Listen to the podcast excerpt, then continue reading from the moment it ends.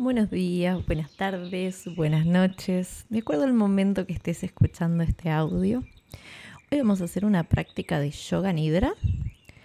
Básicamente, tenemos que adoptar una postura cómoda, preferentemente acostados, boca arriba, palmas de las manos hacia arriba, o una postura en la cual nos permita no movernos, quedarnos ahí. Si es posible, acostados acostadas en un mat, colchoneta, piso o inclusive en la cama. Y si tienen ganas de hacer esta práctica específica antes de dormir, perfecto. Si no, en el momento que sea. Puede ser para tomarnos una siesta. La práctica de yoga nidra busca la relajación profunda del cuerpo y la mente para que aparezca la reparación física, emocional y energética.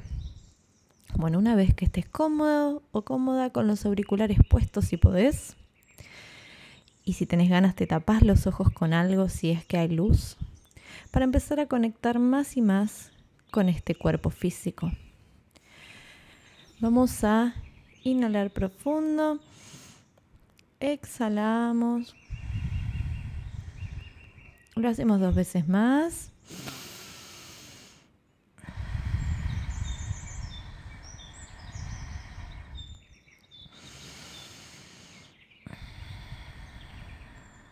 Tomando conciencia de cómo comienza mi cuerpo, cómo se siente en este momento, cómo están mis pies, mis piernas, mi cola, mi espalda, mis hombros, mis brazos, mi garganta, mi cara, mi tapa de la cabeza.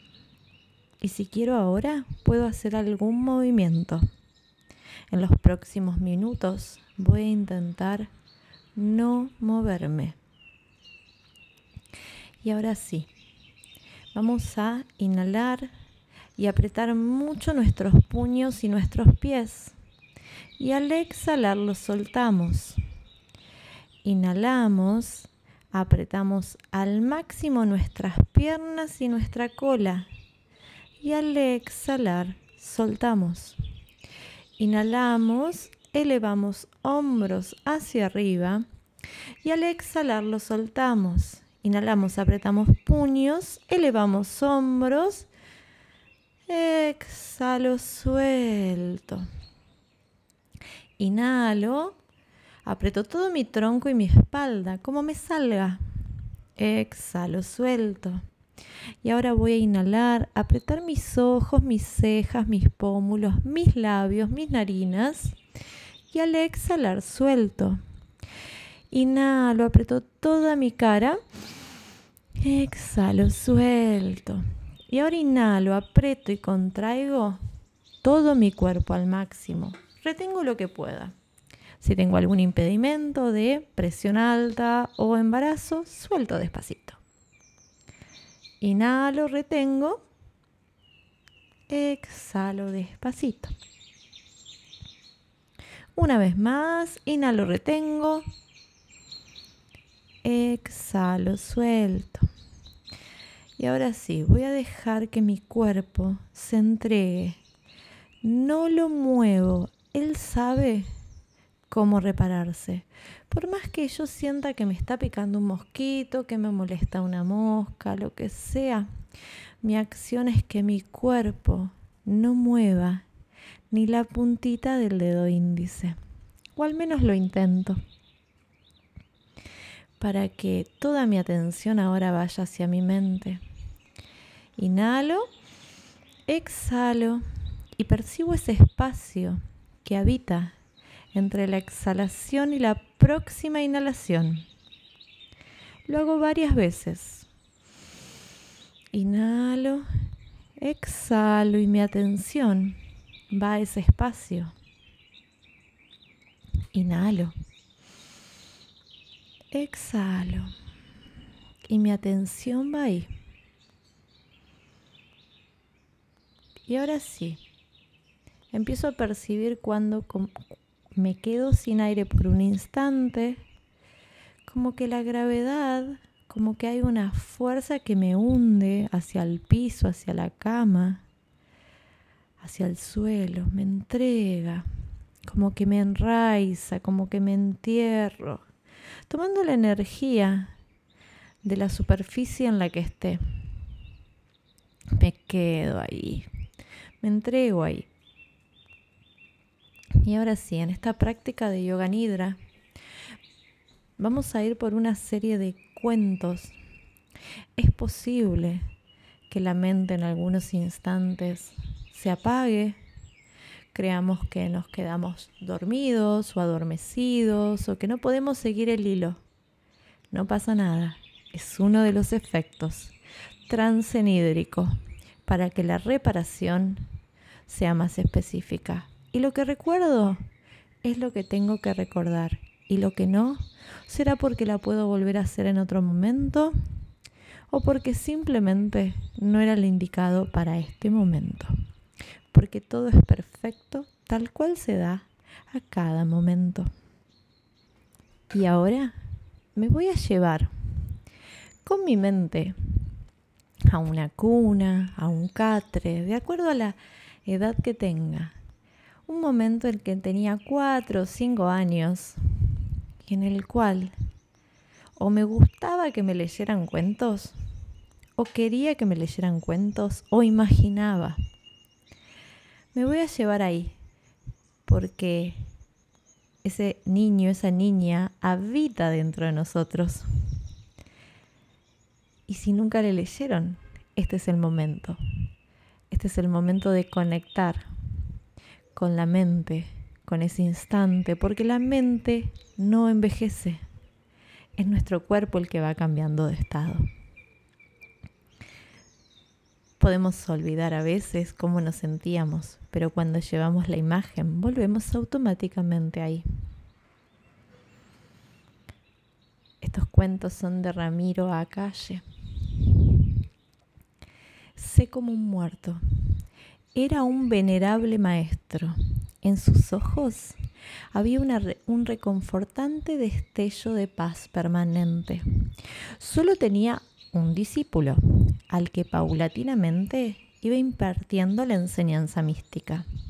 El cielo se había teñido una hermosa tonalidad de un naranja medio oro.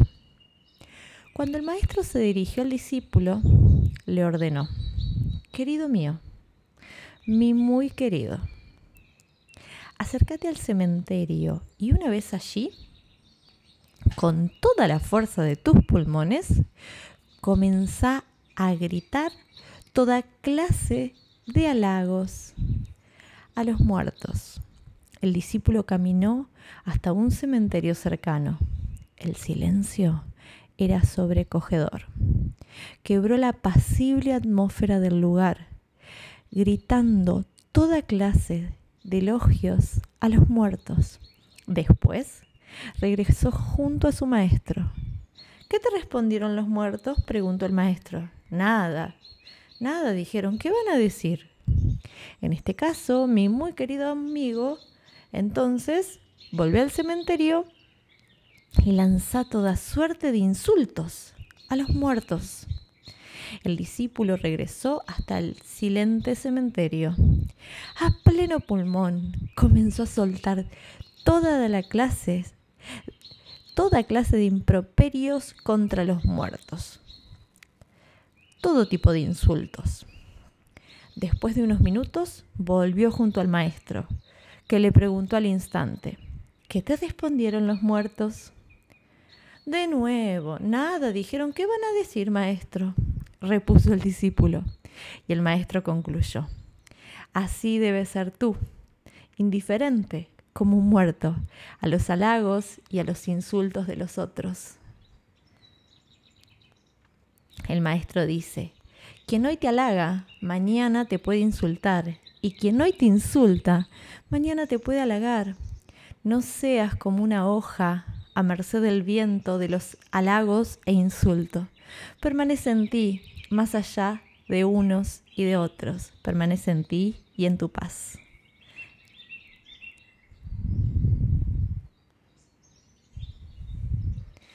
Una broma del maestro. había en un pueblo de la India un hombre de gran santidad. A los aldeanos le parecía una persona notable, a la vez que extravagante. La verdad es que ese hombre les llamaba la atención al mismo tiempo que les confundía. El caso es que le pidieron que les predicase. El hombre, que siempre estaba en disponibilidad para los demás, no dudó en aceptar. El día señalado para la prédica, no obstante, tuvo la intuición de que la actitud de los asistentes no era sincera y de que debían recibir una lección. Llegó el momento de la charla y todos los aldeanos se dispusieron a escuchar al hombre santo, confiados en pasar un buen rato a su costa. El maestro se presentó ante ellos. Tras una breve pausa del silencio, preguntó, Amigos, ¿saben de qué voy a hablarles? No, contestaron. En ese caso dijo, no voy a decirles nada. Son tan ignorantes que de nada podría hablarles que mereciera la pena. En tanto no sepan de qué voy a hablarles. No les dirigiré la palabra. Los asistentes, desorientados, se fueron a sus casas se reunieron al día siguiente y decidieron reclamar nuevamente las palabras del santo. El hombre no dudó en acudir hasta ellos y les preguntó, ¿saben de qué voy a hablarles? Sí lo sabemos, repusieron los aldeanos. Siendo así, dijo el santo, no tengo nada que decirles porque ya lo saben. Que pasen una muy linda noche. En silencio y en calma. Los aldeanos se sintieron burlados y experimentaron mucha indignación. Pero no se dieron por vencidos. Luego convocaron de nuevo al hombre santo. El santo miró a los, asistentes en silencio y calma.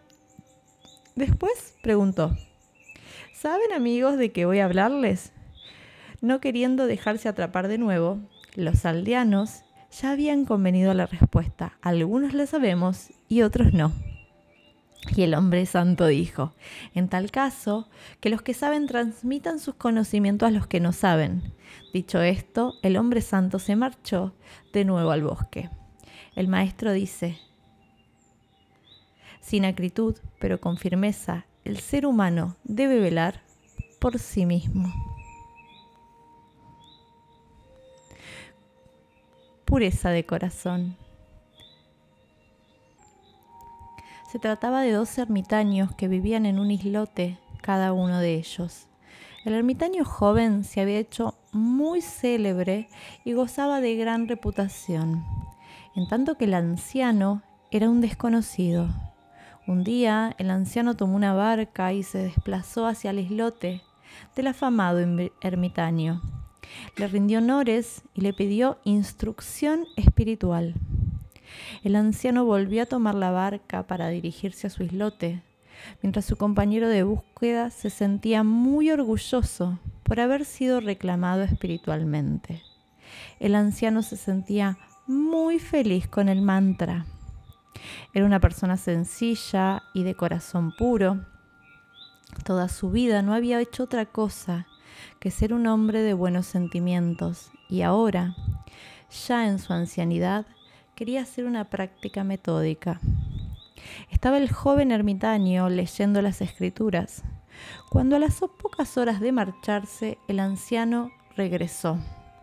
Estaba compungido y dijo, Venerable asceta, resulta que me olvidé las palabras exactas del mantra. Siento ser un pobre ignorante. ¿Puedes decírmelo otra vez? El joven miró al anciano con condescencia y le repitió el mantra.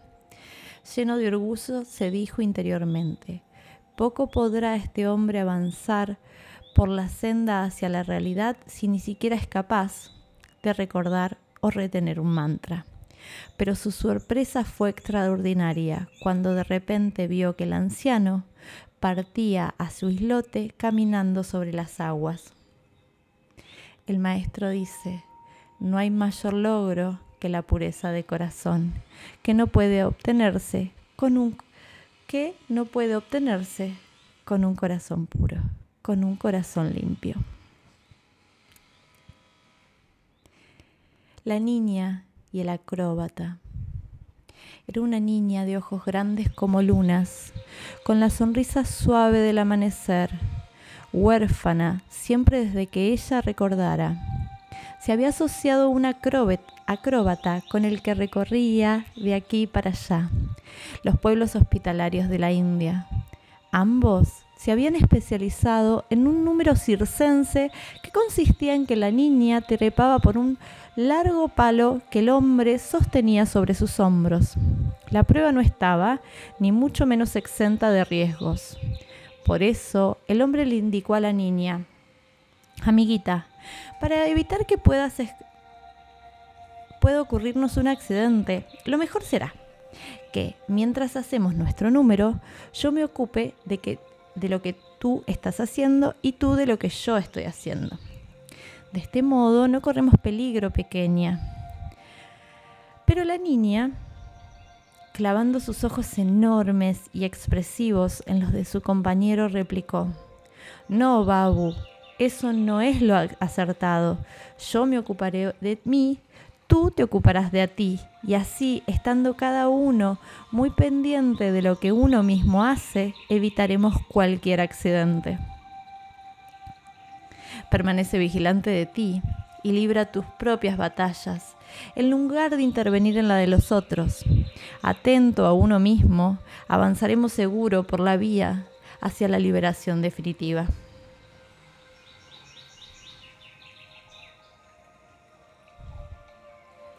Soy tú.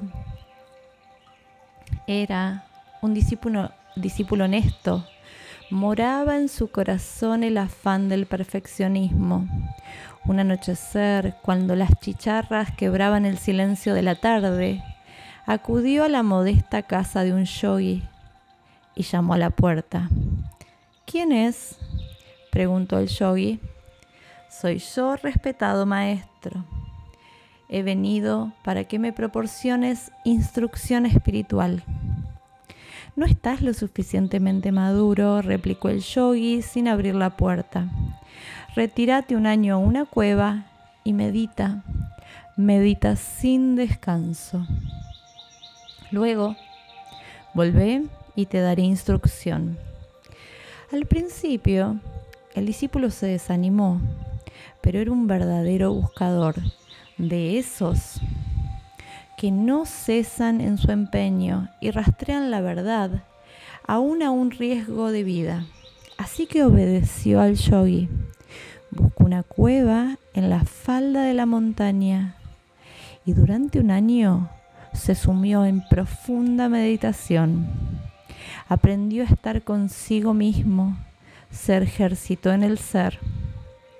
Sobrevivieron, sobrevinieron las lluvias del monzón de esos vientos totalmente fuertes. Por ellas supo el discípulo que había transcurrido un año desde que llegó a la cueva. Abandonó la misma y se puso en marcha hacia la casita del maestro. Llamó a la puerta. ¿Quién es? preguntó el yogi. Soy tú, repuso el discípulo. Y es así, dijo el yogi, entra. No había lugar en esta casa para dos yoes. El maestro dice, más allá de la mente y el pensamiento está el ser. Y en el ser, todos los seres, todos somos uno, todos estamos conectados, todos somos una representación de lo que hay afuera y adentro nuestro. Somos el, el discípulo, somos el maestro. Somos todos en distintos roles.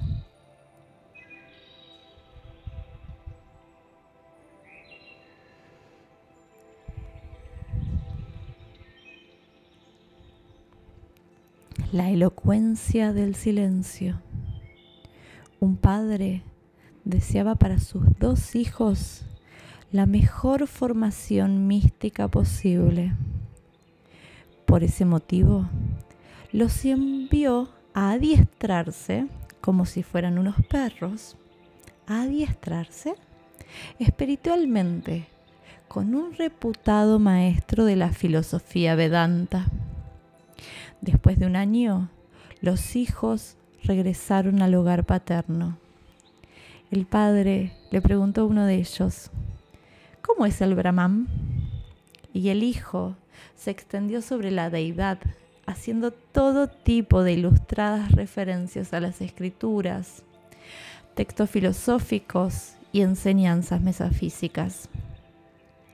Después, el padre preguntó sobre el Brahman al otro hijo y éste se limitó a guardar silencio. Entonces el padre, dirigiéndose a este último, declaró, Hijo, tú sí que sabes realmente lo que es el Brahman. La palabra es limitada y no puede nombrar lo innombrable, lo omnipresente, lo todopoderoso. La palabra es un medio que a veces nos queda corto. El silencio es la expansión del amor, del todo, de lo que somos. Cuando habitamos el silencio, nos conectamos con lo que realmente somos abajo de todas las capas que habitan en nosotros mismos.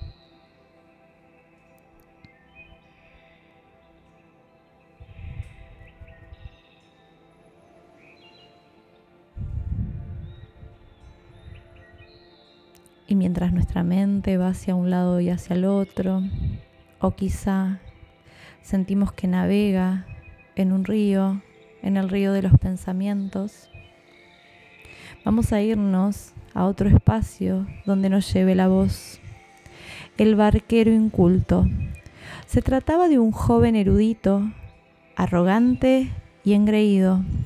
Para cruzar un caudaloso río, de una a otra orilla, tomó una barca.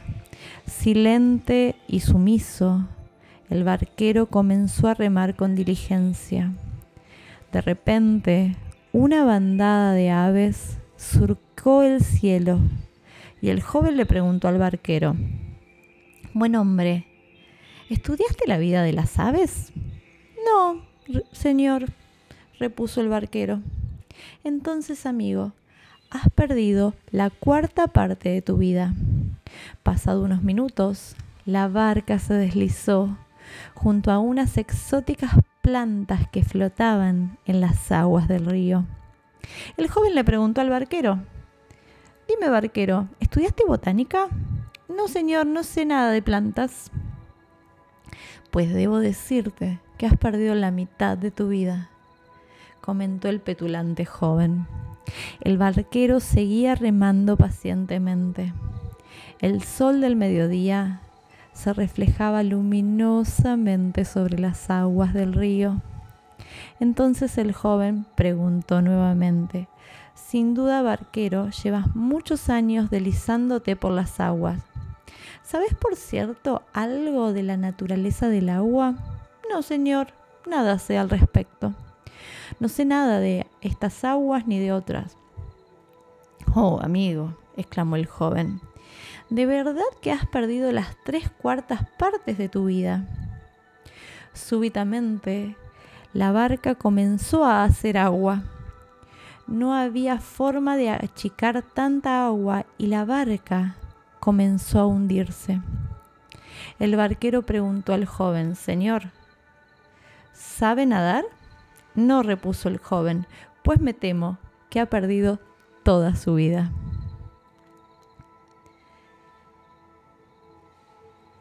No es a través del intelecto como se alcanza el ser. El pensamiento no puede comprender al pensador y el conocimiento erudito no tiene nada que ver con la sabiduría. Desde la experiencia, desde el andar es más fácil ir experimentando por dónde va la vida.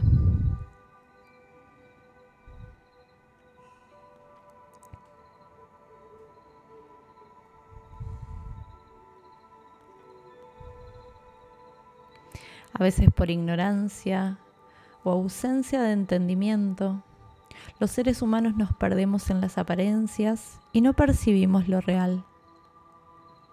Las pescadoras. Se trata de un grupo de pescadoras. Después de concluida la faena, se pusieron en marcha hacia sus respectivas casas. El trayecto era largo, muy largo, y cuando la noche comenzaba a caer, se desencadenó una violenta tormenta. Llovía tan torrencialmente que era necesario resguardarse. Divisaron a lo lejos una casa y comenzaron a correr hacia ella.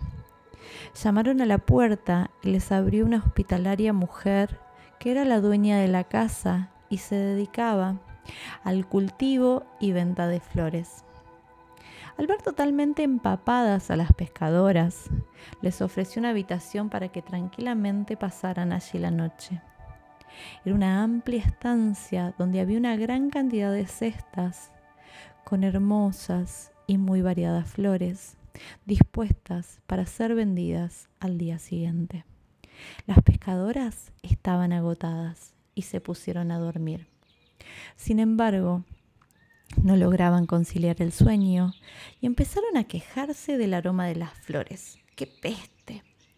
No hay quien soporte este olor y así no hay quien pueda dormir. Entonces una de ellas tuvo una idea y se la sugirió a sus compañeras. No hay quien aguante esta peste, amigas, y si no ponemos remedio no vamos a poder pegar un ojo. Agarren las cestas del pescado y utilícenlas como almohada, y así como conseguiremos evitar este desagradable olor. Las mujeres siguieron la sugerencia de su compañera, agarraron las cestas malolientes del pescado y apoyaron las cabezas sobre ellas. Apenas había pasado un minuto y ya todas ellas dormían profundamente. Por ignorancia y ausencia de entendimiento correcto, el ser humano se pierde en las apariencias y no percibe lo real.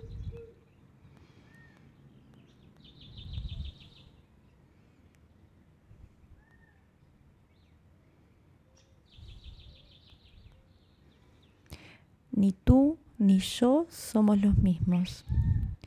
Para el que sabe ver, todo es transitorio para el que sabe amar, todo es perdonable. El Buda fue el hombre más despierto de su época. Nadie como él comprendió el sufrimiento humano y desarrolló la benevolencia y la compasión. Entre sus primos se encontraba el perverso Devadatta, siempre celoso del maestro y empeñado en desacreditarlo e incluso dispuesto a matarlo. Cierto día que el Buda estaba paseando tranquilamente, Devadatta a su paso le arrojó una pesada roca desde la cima de una colina, obvio que con la intención de acabar con la vida del Buda. Sin embargo, la roca solo cayó al lado del Buda y Devadatta no consiguió su objetivo. El Buda se dio cuenta de lo sucedido permaneció impasible sin perder la sonrisa de los labios. Días después, el Buda se cruzó con su primo y lo saludó afectuosamente. Muy sorprendido, Devadatta preguntó, ¿No estás enfadado, señor? No, claro que no. Sin salir de su asombro, inquirió, ¿por qué? Y el Buda dijo, porque ni tú eres ya el que arrojó la roca, ni soy yo el que estaba allí cuando fue arrojada. A cada minuto somos una nueva versión. A cada minuto somos un nuevo yo. Para el que sabe ver, todo es transitorio. Para el que sabe amar, todo es perdonable.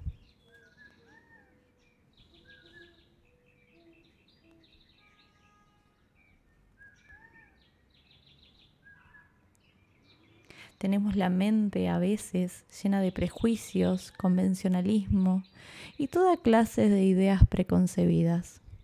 Y así se perturba nuestra visión y se distorsiona nuestro discernimiento.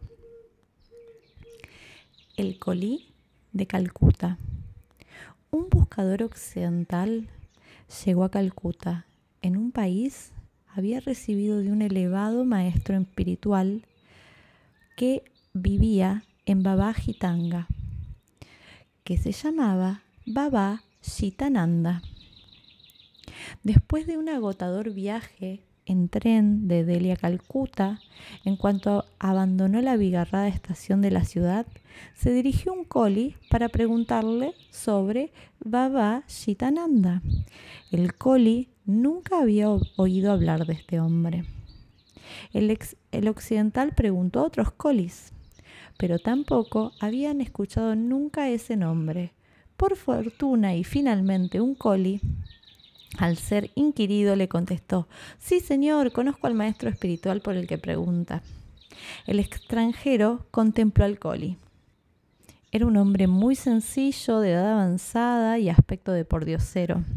¿Estás seguro que conoces a Babajitananda? preguntó insistiendo. Sí, lo conozco bien, repuso el coli. Entonces, llévame hasta él. El buscador occidental se acomodó en el carrito y el coli comenzó a tirar del mismo. Mientras era transportado por las atestadas calles de la ciudad, el extranjero se decía para sus adentros, este pobre hombre no tiene aspecto de conocer a ningún maestro espiritual, y mucho menos a Baba Gitananda. Ya veremos dónde termina por llevarme.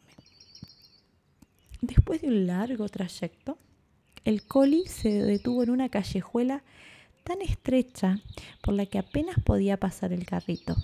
Jadeante con el esfuerzo y con voz entrecortada dijo, Señor, voy a mirar dentro de la casa. Entré en unos instantes. El occidental estaba realmente sorprendido. ¿Le habría conducido hasta allí para robarle o aún peor? incluso para que tal vez le golpearan o quitaran la vida? Era en verdad una callejuela inmunda, horrible. ¿Cómo iba a vivir allí Babajitananda ni ningún mentor espiritual? Vaciló e incluso pensó en huir. Pero, recurriendo a todo su coraje, se decidió a bajar del carrito y entrar en la casa por la que había penetrado el coli. Tenía miedo, pero trataba de sobreponerse. Atravesó un pasillo que desembocaba en una sala que estaba en semipenumbra y donde olía a sándalo. Al fondo de la misma vio la silueta de un hombre en meditación profunda. Se quedó estupefacto. Lentamente se fue aproximando al yogi sentado en posición de loto sobre una piel de antílope y en actitud de meditación. ¿Cuál no sería su sorpresa al comprobar que aquel hombre era el coli que le había conducido hasta allí? A pesar de la escasa luz de la estancia, el occidental pudo ver los ojos amorosos y calmos del coli y contemplar el lento movimiento de sus labios al decir, yo soy Baba Gitananda, aquí me tienes, amigo mío. Porque tenemos la mente llena de prejuicios, convencionalismo y toda clase de ideas preconcebidas, se nos perturba la visión y se nos distorsiona el discernimiento. Baba Gitananda habitaba realmente ahí. Y solo unos pocos podían llegar ahí. Aquellos que no tuvieran prejuicios ni ideas preconcebidas de dónde debía habitar el maestro. El maestro habita donde habita.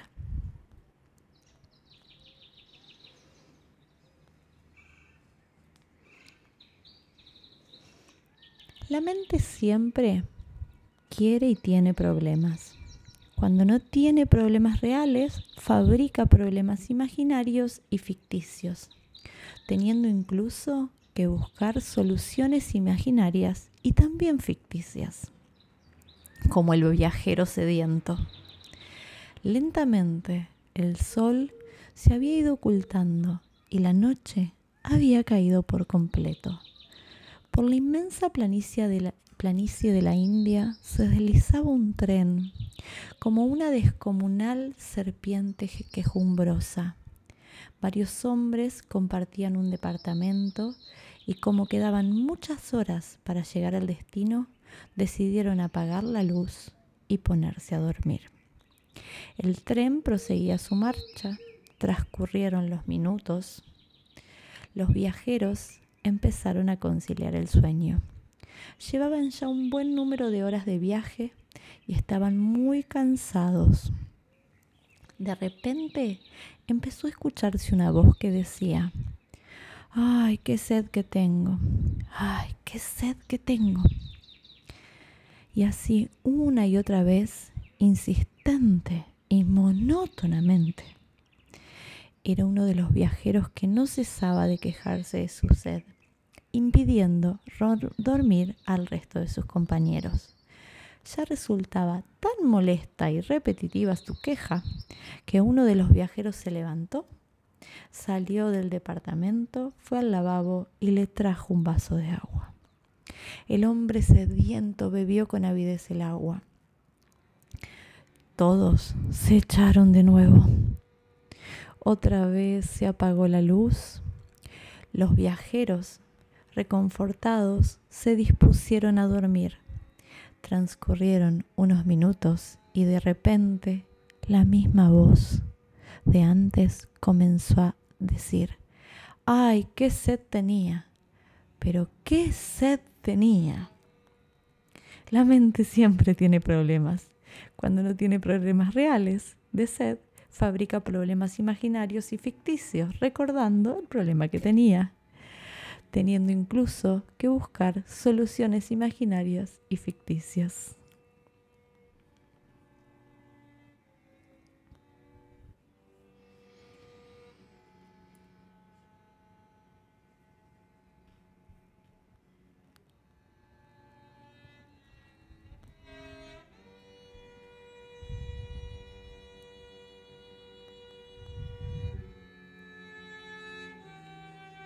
El ser humano común está tan identificado con la burda máscara de la personalidad y su ego que desconoce su genuina y real naturaleza. Persona en griego significa máscara de actor.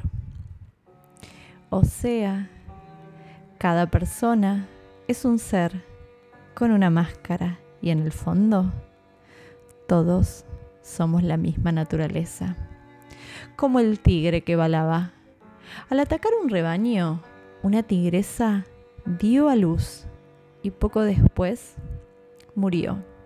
El cachorro creció entre las ovejas y llegó él mismo a tomarse por una de ellas y como una oveja llegó a ser considerado y tratado por el rebaño. Este tigre era sumamente apacible, pasía y balaba, ignorando por completo su verdadera naturaleza. Así transcurrieron algunos años. Un día llegó un tigre hasta el rebaño y lo atacó. Se quedó estupefacto cuando comprobó que entre las ovejas había un tigre que se comportaba como una oveja más. No pudo por menos que decirle, Oye, ¿por qué te comportas como una oveja si sos un tigre? Pero el tigre oveja baló asustado. Entonces el tigre lo condujo ante un lago y le mostró su verdadera imagen. Pero el tigre oveja, creyéndose una oveja, hasta tal punto que el tigre recién llegado le dio un trozo de carne, ni siquiera quiso probarlo. Prueba, prueba la carne, le ordenó el tigre. Asustado, sin dejar de balar, el tigre, tigre oveja probó la carne. En este momento, la carne cruda desató sus instintos de tigre y reconoció de golpe su propia y verdadera naturaleza. El ser humano o el tigre está tan identificado con la burda máscara de la personalidad, con creerse una oveja, que su ego desconoce su genuina y real naturaleza.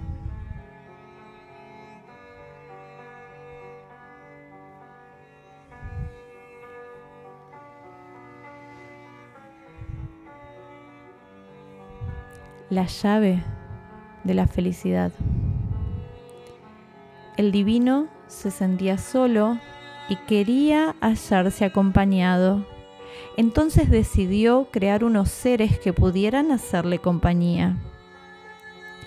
Pero cierto día estos seres encontraron la llave de la felicidad. Siguieron el camino hacia el divino y se reabsorbieron a él, se metieron en él. Dios se quedó triste, nuevamente solo. Reflexionó. Pensó que había llegado el momento de crear al ser humano, pero temió que éste pudiera descubrir la llave de la felicidad, encontrar el camino hacia él y volver a quedarse solo. Siguió reflexionando y se preguntó dónde podría ocultar la llave de la felicidad para que el hombre no diese con ella. Tenía, desde luego, que esconderla en un lugar recóndito, donde el hombre no pudiese hallarla. Primero pensó en ocultarla en el fondo del mar. Luego, en una caverna de los Himalayas. Después, en un remotísimo confín del espacio sideral. Pero no se sintió satisfecho con estos lugares. Pasó toda la noche en vela, preguntándose cuál sería el lugar seguro para ocultar la llave de la felicidad. Pero pensó que el hombre terminaría descendiendo a lo más abismal de los océanos y que allí la llave de la felicidad no estaría segura. Tampoco lo estaría si lo pusieran en una de las grutas de los Himalayas, porque antes o después hallaría esas tierras. Ni siquiera estaría bien oculta en los vastos espacios siderales, porque un día el hombre exploraría todo el universo. ¿Dónde ocultar la llave de la felicidad? Continuaba preguntándose al amanecer. Y cuando el sol comenzaba a disipar la bruma matutina, al divino Dios o al divino Maestro, se le ocurrió de súbito el único lugar en el que el hombre no buscaría la llave de la felicidad, dentro de él mismo. Entonces, creó al ser humano y en su interior colocó la llave de la felicidad.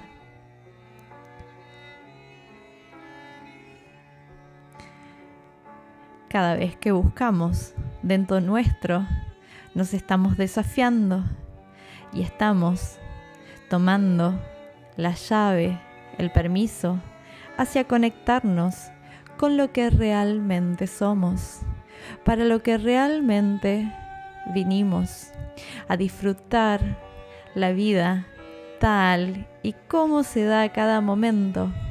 Si no estoy disfrutando de lo externo, es porque estoy buscando afuera. Cuando disfruto desde adentro todo lo externo, lo veo maravilloso, porque afuera es un reflejo de lo que siento. La llave es desde adentro hacia afuera. Lo externo es un reflejo de lo que siento. Si quiero sentirme mejor, voy adentro, me conecto con lo que realmente soy abajo de todas las capas que habitan en mí, o que no. Y desde ahí, afuera, brilla, porque se abrió la puerta que me conecta con lo que realmente soy, porque todos somos. todos somos. Amor, plenitud y abundancia, sin necesitar de lo externo. Lo externo es un reflejo de lo que soy, de lo que habita en mí. Y ahora sí, cuando quiera, puedo respirar profundo, colocar la mano en mi corazón O quedarme ahí disfrutándome donde está mi llave, habiendo pasado por diferentes historias, diferentes vidas, diferentes aprendizajes, porque todo es perfecto. Lo que recuerdo es lo que siento, vibro, lo que siento, soy. Me entrego al proceso de encontrarme y agradezco que nos hayamos encontrado. Muchas gracias por tu existencia. Namaste. Hasta nuestro próximo encuentro.